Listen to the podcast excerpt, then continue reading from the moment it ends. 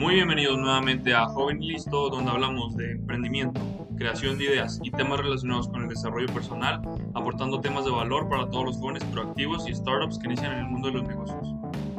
Y el día de hoy quiero dar eh, retroalimentación al tema pasado, el cual era eh, quién eres, cuestionarte quién eres. Vuelvo y repito, el objetivo de eso, como ya habíamos mencionado, era comenzar a conocerte a ti mismo para identificar áreas de oportunidad. Y también eh, quiero aprovechar para mencionar que agradezco todos sus comentarios y aportaciones eh, después del episodio pasado. Muchos de ustedes eh, me comentaban que les sirvió mucho la actividad, otros me dijeron que, que ya se iban, iban, entendiendo un poco mejor todo este esquema empezaban a cuestionarse un poco más a sí mismos y otros que les interesó mucho el tema pero no lo terminaron de entender, por eso quiero dar una retroalimentación porque este tema es esencial, me puedo tirar, de verdad me puedo tirar aquí 100 episodios de esto, pero no es el objetivo, sino vamos a ir lo, lo más rápido que podamos en esta parte, pero es importante desarrollar el tema, eh, así que vamos a ello.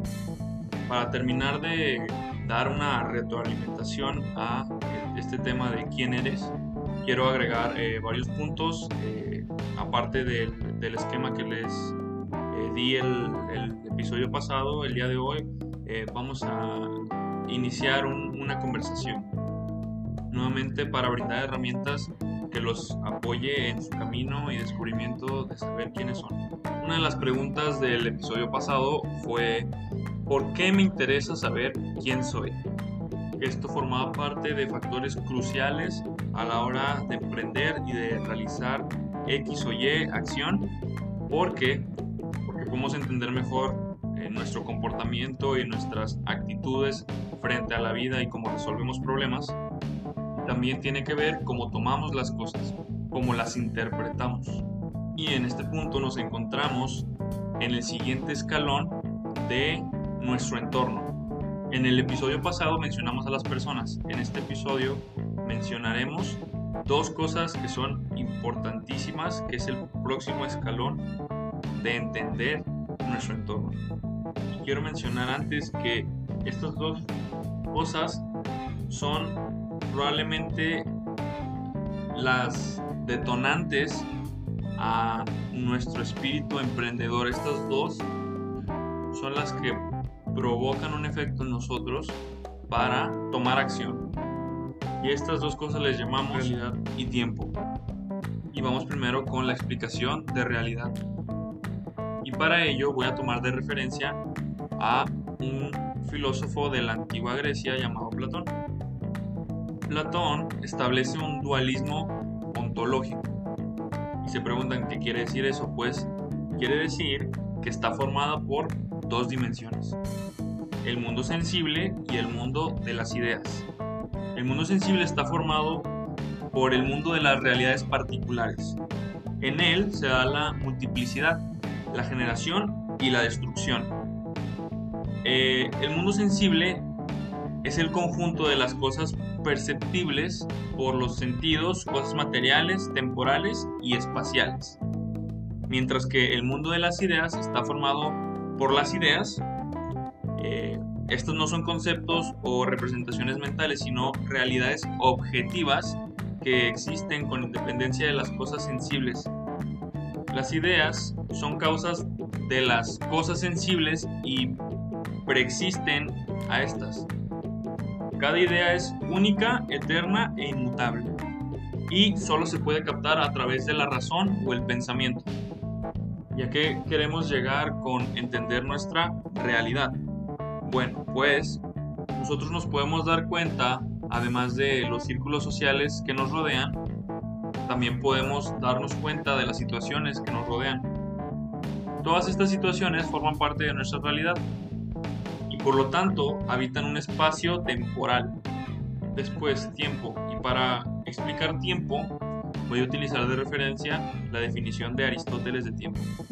Aristóteles dice que el tiempo tiene una forma extraña de ser porque una parte de él ya ha sido y otra parte de él no es, mientras que Por otro lado, aún no ha sido o está por ser.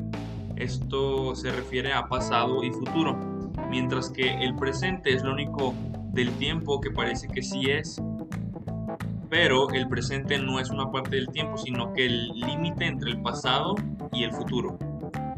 Al presente, él se refiere como el ahora, y él dice que el ahora no tiene una duración. Entonces, ¿cómo podemos entender nuestro tiempo? Ya hablamos de realidad, de situación, y esto nos va a ayudar a complementar tiempo, entender nuestro tiempo. Y nuestro tiempo lo entendemos, y el tiempo lo entendemos por el espacio que habitamos es decir, la situación, nuestra realidad. Y nuestra realidad puede variar dependiendo del tiempo, es decir, no es lo mismo México hace cinco siglos que México hoy, y es el mismo territorio.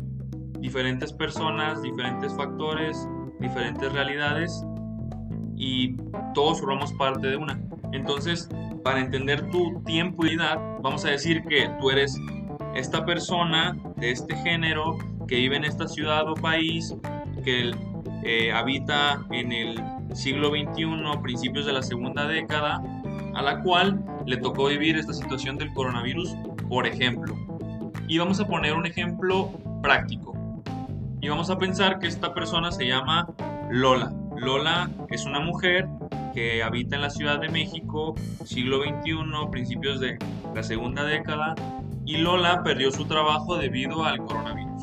Entonces ahora Lola hace cosas para ganarse la vida bajo esta situación que según su realidad y tiempo la llevan a tomar cierta serie de acciones que la van a ayudar a salir adelante. Ahora, por otra parte, hagamos otro ejemplo.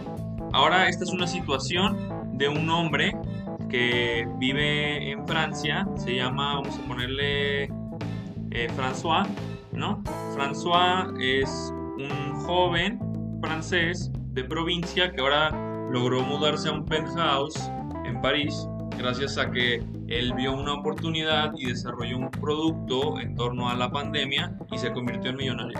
François no tenía muchos recursos, él se puso a desarrollar su propia habilidad para fabricar productos que hicieran más amena la cuarentena.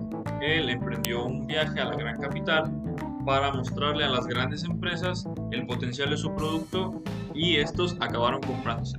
Mientras que Lola fue el caso opuesto, Lola encontró un trabajo fuera de la ciudad, el cual tenía una propuesta muy prometedora, en el cual le ofrecían un super salario, del cual ahorró el 80% mientras gastaba el otro 20% para capitalizarse y cumplir su sueño de poner un salón de belleza. Ahora Lola ha desarrollado su marca y tiene salones de belleza por toda la ciudad y próximamente en unos años por todo el país.